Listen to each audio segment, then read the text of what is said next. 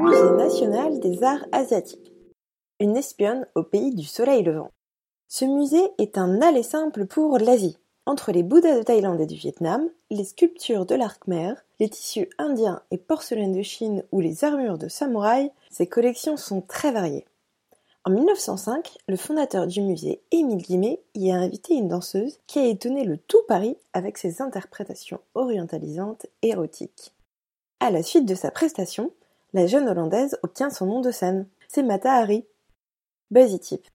La bibliothèque du musée et sa coupole sont classées monuments historiques. N'hésite pas à y faire un tour.